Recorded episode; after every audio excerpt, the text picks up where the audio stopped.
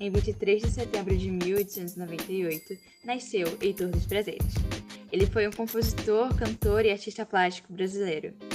Ele era filho de Eduardo Alexandre dos Prazeres, que era marceneiro e clarinetista, e da costureira Celestina Gonçalves Martins. Com apenas 7 anos de idade, ele ficou órfão de pai, com quem ele aprendera os primeiros passos da profissão de marceneiro.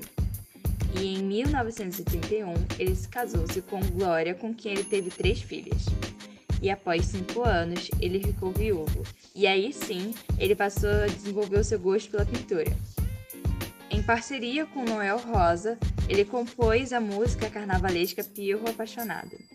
Na década de 20, já se destacava entre os famosos compositores do carnaval carioca. Ele era chamado de Mano Heitor de Estácio. Ele participou da criação das primeiras escolas de samba.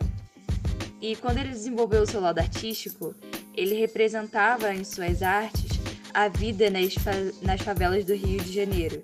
Ele representava as rodas de samba, as crianças brincando, os homens jogando sinuca. E uma das principais, uma das suas fortes características em suas pinturas eram os rostos que ficavam de lado e olhando para cima, além também de suas pinturas serem muito coloridas. E em todos os prazeres ele participou da primeira Bienal de Arte Moderna que foi em São Paulo.